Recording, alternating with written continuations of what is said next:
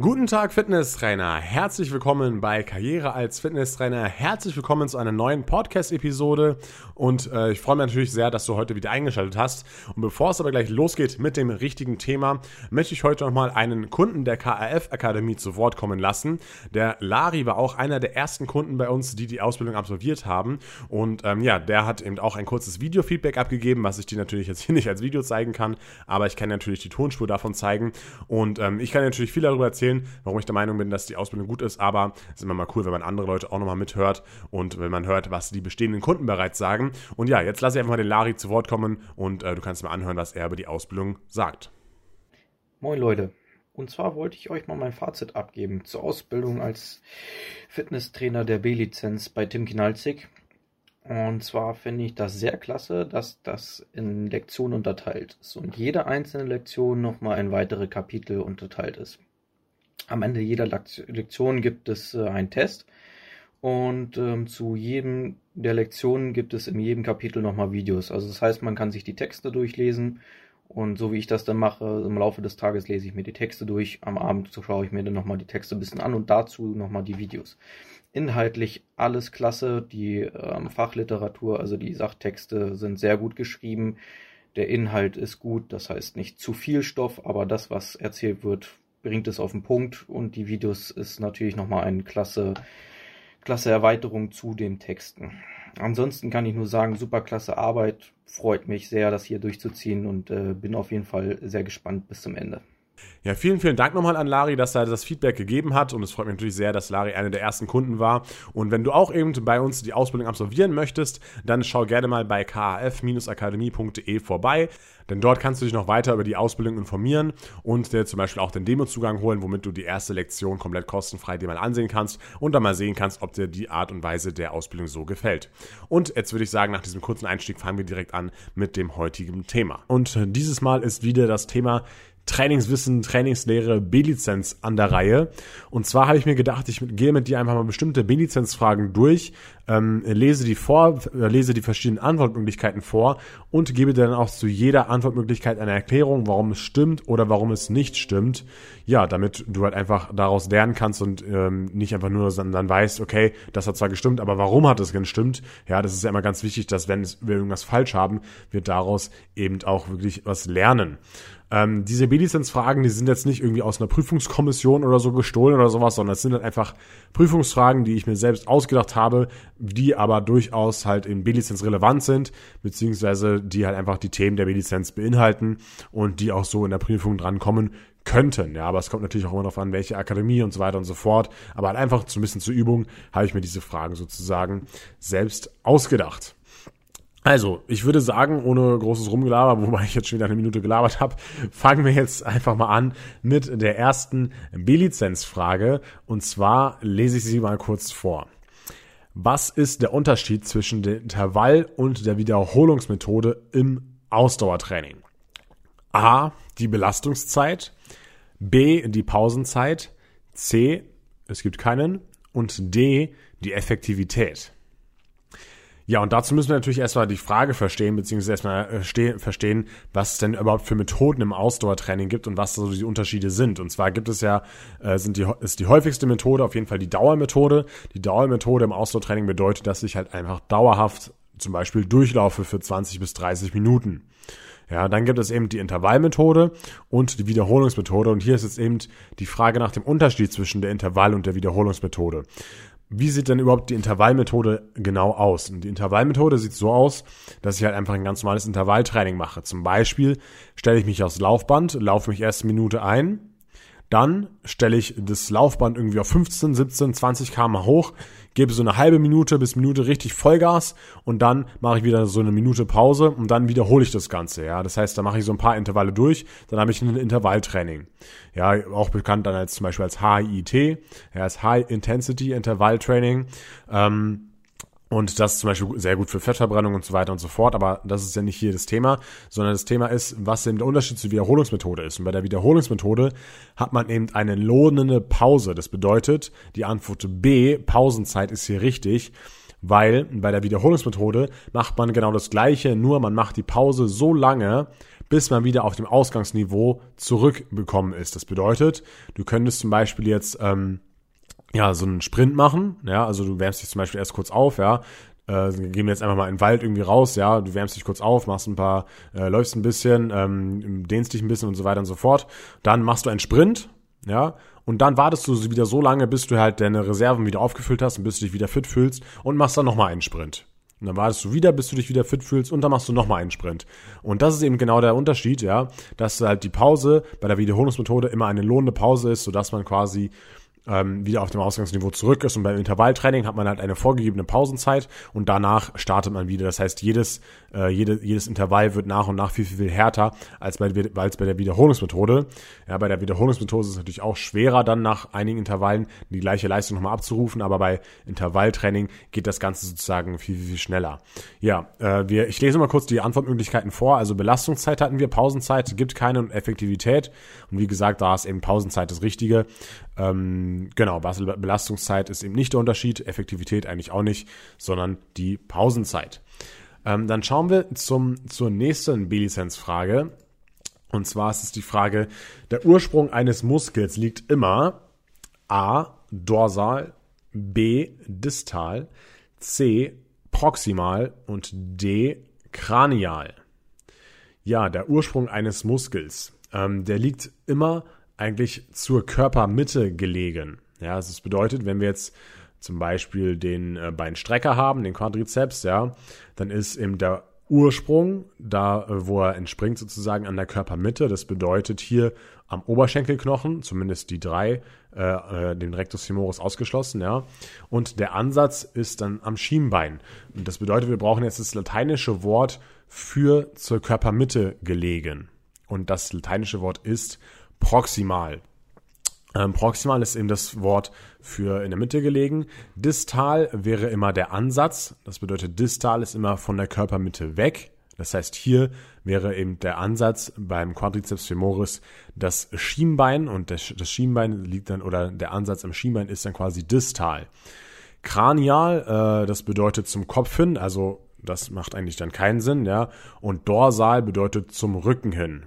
Ja, und das stimmt halt einfach auch nicht. Es ist einfach eine ganz klare Antwort hier, dass eben proximal das Richtige ist. Wenn dich diese ganzen Begriffe ein bisschen verwirren, empfehle ich dir auf jeden Fall mal ähm, ein Video auf meinem YouTube-Channel dazu. Habe ich auch schon eins dazu gemacht, ähm, wo ich da das ganz genau erklärt habe und wo ich auch ein paar Eselsbrücken dir mitgegeben habe, wie du dir das Ganze besser merken kannst. Äh, Frage Nummer drei. Wie nennt man die kleinste Einheit einer Muskelzelle? A. Muskelfaser. B. Muskelzelle, C. Z-Scheiben und D. Sarkomere. Und hier ist die richtige Antwort D. Sarkomer. Warum ist das so? Also eine Muskel, also die Frage war ja, wie nennt man die kleinste Einheit einer Muskelzelle? Dann hatten wir A Muskelfaser und B Muskelzelle. Ja, das kann natürlich nicht sein, dass die, kleinste Einheit einer Muskelzelle eine Muskelzelle ist. Ja, deswegen können wir das schon mal ausschließen. Und was für euch bestimmt wichtig ist, ähm, für die Prüfung auch, eine Muskelfaser ist immer das gleiche wie eine Muskelzelle. Ja, das ist wichtig zu wissen. Nicht, dass ihr denkt, da gibt es noch einen Unterschied dazu, ja. Und wenn wir jetzt zum Beispiel eine Muskelfaser des Bizeps nehmen, ja, da entspringt ja der lange Kopf in Schultergelenk und endet eben an der Speiche, also hat am Ansatz, der, der Ansatz ist die Speiche. Ja, und dann ist es natürlich von dort bis, also von dem, von dem, von dem Schultergelenk bis zur Speiche ist es eben eine Muskelfaser. Und diese Muskelfaser wird eben nochmal äh, unterteilt in viele ganz kleine Abschnitte. Und zwar ist dieses Abschnitt eine Einheit, ja, und das bedeutet, das ist ein Sarkomer. Und diese Sarkomere werden eben getrennt von den Z-Scheiben, ja, und ähm, in diesem Sarkomer sind dann eben die ganzen Filamente, also Aktin und Myosin, die eben bei einer Kontraktion ineinander gleiten und bei, ähm, bei einer Entspannung wieder auseinandergehen. Ja? Und äh, deswegen ist eben diese kleinste Einheit ein Sarkomer, das halt eben diese ganzen Filamente beinhaltet. Genau, ich hoffe, das hat euch so als Erklärung ausgereicht. Wenn nicht, könnt ihr natürlich auch mal gerne Fragen stellen an tim.karriere als fitnesstrainer.de. Das ist meine E-Mail-Adresse oder auf Instagram oder auf Facebook, wie ihr wollt. Und dann kommen wir zur vierten Frage. Und zwar ist das, welcher dieser Muskeln setzt am Humerus, also am Oberarm, an? Der Trizeps brachii, der Bizeps brachii, der Deltoideus oder der Brachioradialis? So, was brauchen wir für diese Frage, um diese zu beantworten? Und zwar ähm, müssen wir natürlich erstmal wissen, wenn nur Humerus dasteht, müssen wir natürlich erstmal wissen, dass äh, mit Humerus eben dort der Oberarmknochen mit gemeint ist. Da müssen wir immer ganz klar schauen, okay, hier ist die Frage nach dem Ansatz, also setzt an. Es wird nicht nach dem Ursprung gefragt, ja, weil der Oberarm, äh, der Oberarmknochen hat natürlich auch was mit dem Trizeps und dem Bizeps zu tun. Ja, aber beim Trizeps zum Beispiel ist eben der Oberarm nicht der Ansatz, sondern der Ursprung. Denn der Trizeps, beim Trizeps ist der Ansatz die Elle. Das bedeutet, den Trizeps können wir schon mal ausschließen. Der Bizeps brachii, der entspringt eben auch nicht am Oberarmknochen, sondern er entspringt einmal der kurze Kopf am Rabenschnabelfortsatz und der lange Kopf in der Schultergelenksfanne und setzt eben dann der Speiche an. Das bedeutet, das kann auch nicht sein. Dann hatten wir noch bei D den Brachioradialis und der entspringt eben auch am Oberarmknochen, aber er setzt eben dort nicht an. Das bedeutet, die Antwort C, Deltoideus, ist hier komplett richtig, weil der Deltoideus, der hat ja drei Anteile, also eine vordere Schulter, mittlere oder eine äh, seitliche Schulter und eine hintere Schulter. Und ähm, die entspringen eben an verschiedenen Punkten, setzen aber alle gemeinsam am Humerus, am Oberarmknochen an. Nur noch mal kurz zur Wiederholung. Wo entspringt dieser Deltoideus? Der vordere Anteil, der entspringt an der Clavicula, an der Clavicula, also am Schlüsselbein. Der seitliche Anteil, der entspringt am Akromion, zu Deutsch Schulterhöhe. Und der hintere Anteil entspringt an der Spina scapulae. Und das ist die Schulterblattgräte haben wir nochmal kurz hier ein paar Muskeln wiederholt. Und ähm, ja, du musst natürlich die Anatomie hier kennen, um solche Fragen beantworten zu können. Und was du grundsätzlich natürlich kennen musst für die B-Lizenz-Prüfung, ist halt einfach die ganzen Muskeln. Ja, das musst du einfach drauf haben und dazu gibt's ja auch den Muskelkatalog ähm, als PDF-Version und auch als Podcast und das Ganze auch als Videos, ja. So, gehen wir zur fünften Frage. Und zwar ist die fünfte Frage, wo herrscht das Hochdrucksystem, in dem der Blutdruck gemessen wird? A. in den Arterien des Lungenkreislaufes, B. in den Venen des Körperkreislaufes, C. in den Arterien des Körperkreislaufes und D. in den Venen des Lungenkreislaufes. So, machen wir uns erstmal hier einen Überblick darüber, ja. Also zu der Frage, wo herrscht das Hochdrucksystem, in dem der Blutdruck gemessen wird? Wir kennen ja alle eben den Blutdruck und der ist ja im Normalfall eben bei 120 zu 80. Dieser Blutdruck ist aber nicht in allen Blutbahnen des Körpers eben 120 zu 80, sondern eben nur in einer, in einer dieser Blutbahnen. Ja, und da müssen wir erstmal unterscheiden zwischen Arterien und Venen. Arterien sind immer die Blutadern oder die Blutgefäße, die vom Herzen weg verlaufen, ja. Und die Venen sind die äh, Blutgefäße, die wieder das Blut zum Körper, äh, zum Herz zurückbringen. So. Und äh, fangen wir jetzt erstmal an, ja, also die, die, äh, bei, bei A war Arterien-Lungenkreislauf. Ja, es gibt natürlich zwei Kreisläufe, einmal den Körperkreislauf und einmal den Lungenkreislauf. Im Körperkreislauf wird das Blut vom Herzen weggepumpt über die Arterien des Körperkreislaufes in die Organe Dort wird, äh, findet der Sauerstoffaustausch statt und dann wird es über die Venen zum Herzen wieder hintransportiert. Das sind die Venen des Körperkreislaufes, ja. Dann geht das Blut wieder ins Herz zurück und das ist natürlich jetzt sauerstoffarmes Blut, weil die Organe haben ja den Sauerstoff gebraucht und deswegen geht das Blut über die Arterien des Lungenkreislaufes in die Lunge. Dort wird äh, das Blut wieder mit Sauerstoff angereichert und geht über die Venen des Lungenkreislaufes zurück zum Herzen. Ja, und dort ist dann dieses sauerstoffreiche Blut wieder vorhanden und dort wird es dann wieder in den Körperkreislauf in, äh, des, äh, in den Körperkreislauf vom Herz gepumpt und zwar in die Arterien. Und der Blutdruck der wird eben nur oder der, der wird eben nur in diesen Arterien des Körperkreislaufs gemessen. Das bedeutet da, wo wir am Anfang angefangen haben. Das bedeutet Antwort C, Arterien, Körperkreislauf ist richtig. Ja, in den Venen, dort herrscht ein Niedrigdrucksystem. Ja, was, und da, da, da ist quasi nicht viel Druck vorhanden. Und ähm, ja, dort gibt es zum Beispiel auch Venenklappen, die eben diesen, den Rückfluss des Blutes verhindern ja, dass das Blut nicht zurückfließt, weil eben da nicht so viel Druck drauf ist, ja. Und zum Beispiel durch Muskelaktivität ähm, wird eben so eine Vene zusammengepresst und dann dadurch ein bisschen das Blut wieder nach vorne geschoben sozusagen, ja. Ähm, Und ähm, ja, dort herrscht dann einfach ein Niedrigdrucksystem. Das bedeutet Arterienkörperkreislauf. Hier ist auf jeden Fall richtig. Ähm, ich habe auch schon auch ein Video dazu gemacht über den äh, Körperkreislauf bzw. über das Herz-Kreislauf-System. Kannst du dir auch gerne auf meinem YouTube-Kanal anschauen. Einfach mal äh, die Suchbegriffe eingeben, ähm, ja, Körperkreislauf oder ich weiß, ich weiß gar nicht mehr genau, unter welchem Namen ich das Video erwähnt äh, gemacht habe, aber du wirst es auf jeden Fall auf dem Kanal finden. Ähm, dann kommen wir zur sechsten Frage und zwar ist das, welcher Muskel agiert beim sitzenden Beinbeuger als Synergist? A. Der Bizeps femoris, B. Der Semitendinosus, C. Der Soleus und D. Der Gastrocnemius. So, also erstmal müssen wir uns die Frage anschauen, welcher Muskel agiert beim sitzenden Beinbeuger als Synergist? Was ist überhaupt ein Synergist? Bei einer muskulären Aktivität gibt es immer drei Punkte, die du beachten musst, beziehungsweise drei Dinge äh, oder drei Muskelarten sozusagen. Einmal den Agonist, das ist der Hauptspieler, der gerade die Bewegung ausführt. Zum Beispiel beim Latzug der Latissimus. Dann gibt es einen Synergist und das ist der Mitspieler. Das bedeutet, das sind die Muskeln, die bei der Bewegung unterstützen. Wäre beim Latzug jetzt zum Beispiel der Bizeps. Und dann gibt es den Antagonisten und der Antagonist ist eben der Hauptmuskel, der die Gegenbewegung macht. Das wäre beim beim äh, beim Latzug der Schultermuskel beziehungsweise die obere Brustmuskulatur, ja, das wären die Antagonisten, also die Gegenspieler davon. Und wenn wir uns jetzt äh, den sitzenden Beinbeuger anschauen, müssen wir natürlich auch überlegen, okay, warum steht in der Frage überhaupt sitzend drin und nicht liegend? Ja, das ist hier auch wichtig. Und ähm, jetzt schauen wir uns mal die Muskeln nach und nach an. Also wir hatten A, den Bizeps femoris. Der Bizeps femoris beim Beinbeuger, der ist hier ein Agonist. Das bedeutet, das ist hier nicht richtig. Der Bizeps femoris ist der Hauptmuskel, der beteiligt ist an der an der Beinbeugung, genau.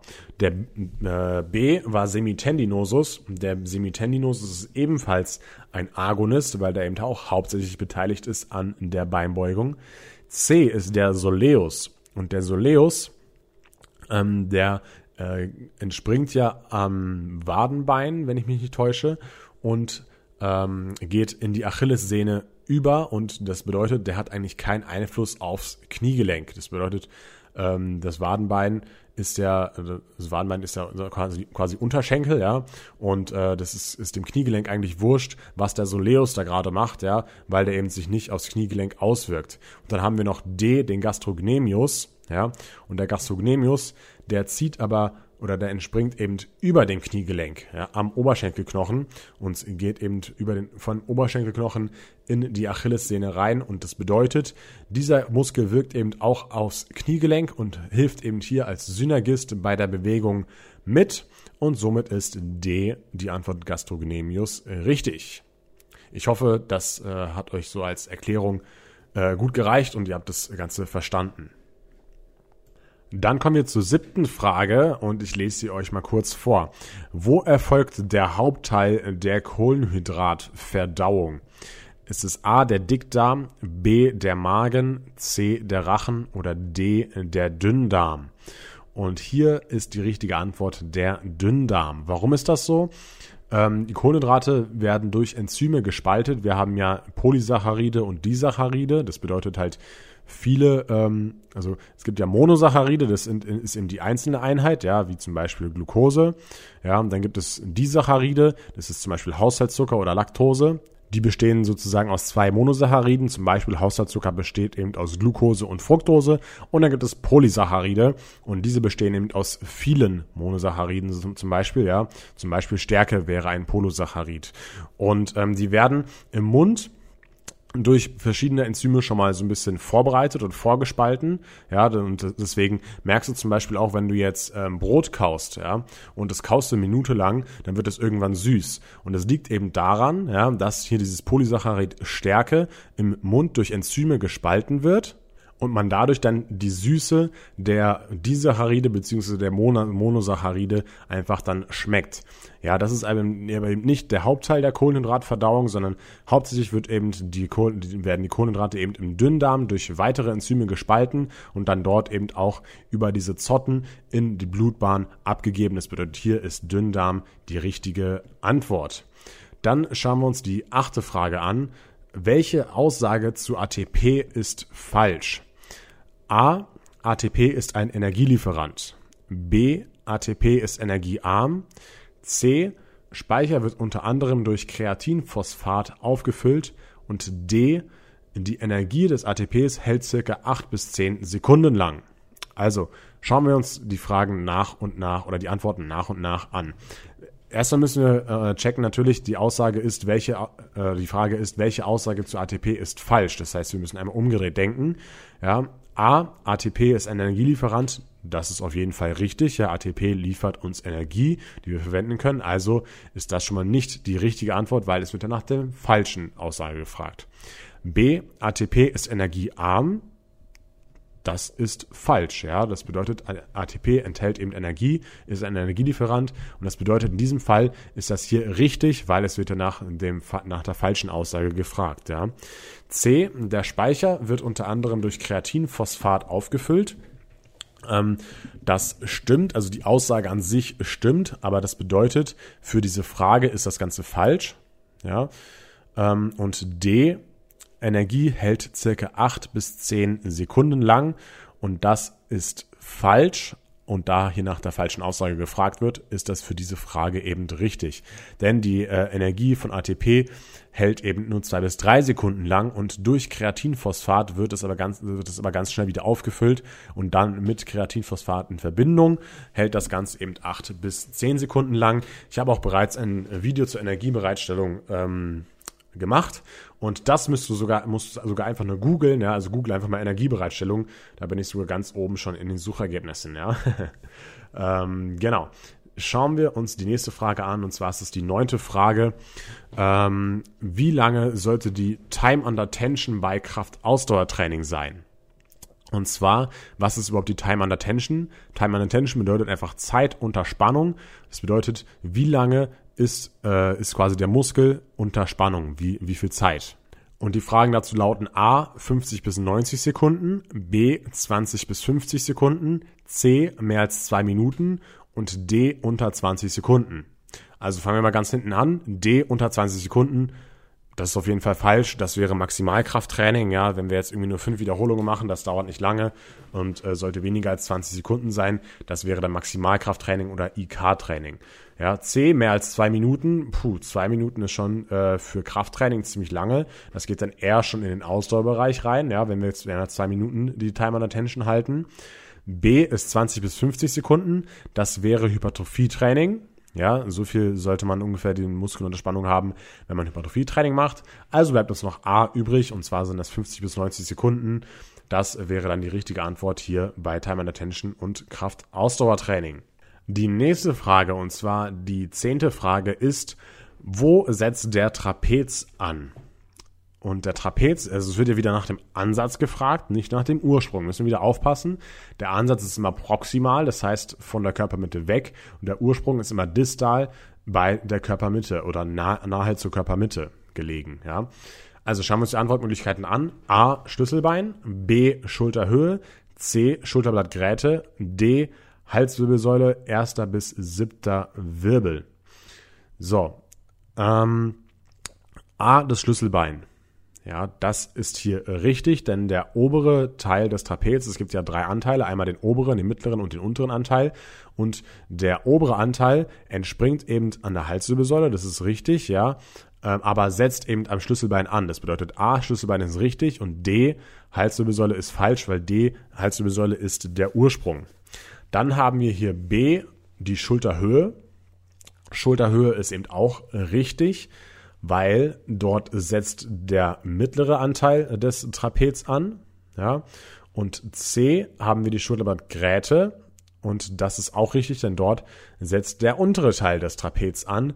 Und äh, ja, wenn ihr halt die Anatomie des Trapezes kennt, dann ist das hier auf jeden Fall eine einfache Sache, aber dafür müsst ihr sie natürlich auch kennen. Die Frage Nummer 11 bedeutet oder heißt, was beschleunigt den Herzschlag? A. der Parasympathikus, B. der Sympathikus, C. das enterische Nervensystem und D. die Muskulatur. So, das ist eine Frage hier, die sich um das Nervensystem handelt, ja, weil wir haben hier die verschiedenen Teile des vegetativen Nervensystems und zwar einmal den Parasympathikus, den Sympathikus und das enterische Nervensystem. Das enterische Nervensystem ist das Nervensystem des Darms. Das bedeutet, das beschleunigt den Herzschlag eigentlich weniger. Ja, und dann haben wir den Parasympathikus und den Sympathikus und das sind halt einfach beides Gegenspieler. Ja, der eine davon, der wird eben aktiv, wenn man sich eben zur Ruhe setzt. Ja, das heißt, er verlangsamt den Herzschlag, der senkt den Blutdruck und der setzt den Körper auf Entspannungsmodus. Und der andere, der beschleunigt den Herzschlag, der beschleunigt den Blutdruck und setzt den Körper auf Alarmmodus, ja. Fight oder Flight, sagt man dazu auch, also sozusagen Kämpfe oder Fliehen, ja, dass einfach der Körper halt mehr Reserven zur Verfügung hat um eben zu kämpfen oder zu fliehen. Das kommt einfach noch aus der Steinzeit, ja, dass man eben äh, dort dann mehr Kraft hat, mehr Reserven hat, um eben das Ganze auszuführen. Und ähm, was beschleunigt den Herzschlag? Also hier wird nach dem äh, nach dem Teil gefragt, was äh, sozusagen bei Fight or Flight äh, aktiviert wird. Und das ist eben hier der Sympathikus, der dafür verantwortlich ist. Also ist die Antwort B eben richtig. Und der Parasympathikus ist eben eher für das Ruhige verantwortlich und da senkt er den Herzschlag. Ja. D, die Muskulatur. Die Muskulatur hat eigentlich so direkt nichts mit dem Herzschlag zu tun. Natürlich, wenn wir die Muskeln trainieren, ja, und wenn wir die Muskulatur anspannen und so weiter und so fort, dann äh, steigt auch der Herzschlag, ja, ähm, logischerweise, aber das ist hier nicht das Ziel der Frage. Frage Nummer 12 lautet, wie hoch ist der Puls eines durchschnittlich untrainierten Bundesbürgers? A 45 bis 60 Schläge pro Minute, B 40 bis 50 Schläge pro Minute, C 60 bis 80 Schläge pro Minute und D 80 bis 90 Schläge pro Minute. Und hier muss man einfach die Zahl wissen, da kann man jetzt nicht groß viel zu erklären. Das sind einfach 60 bis 80 Schläge pro Minute. Wenn man 50 bis 60 hat, ähm, ist es gar nicht schlecht, aber dann ist man ein guter Ausdauersportler, dann braucht das Herz quasi weniger, äh, weniger Schläge, um die gleiche Menge an Blut zu transportieren zu können. Das bedeutet, das Herz ist sehr stark, wenn man nur einen Ruhepuls von 50 bis 60 Schlägen hat. Ja, 40 ist schon ganz schön niedrig. Ja, bei B war 40 bis 50 ist schon ganz schön niedrig.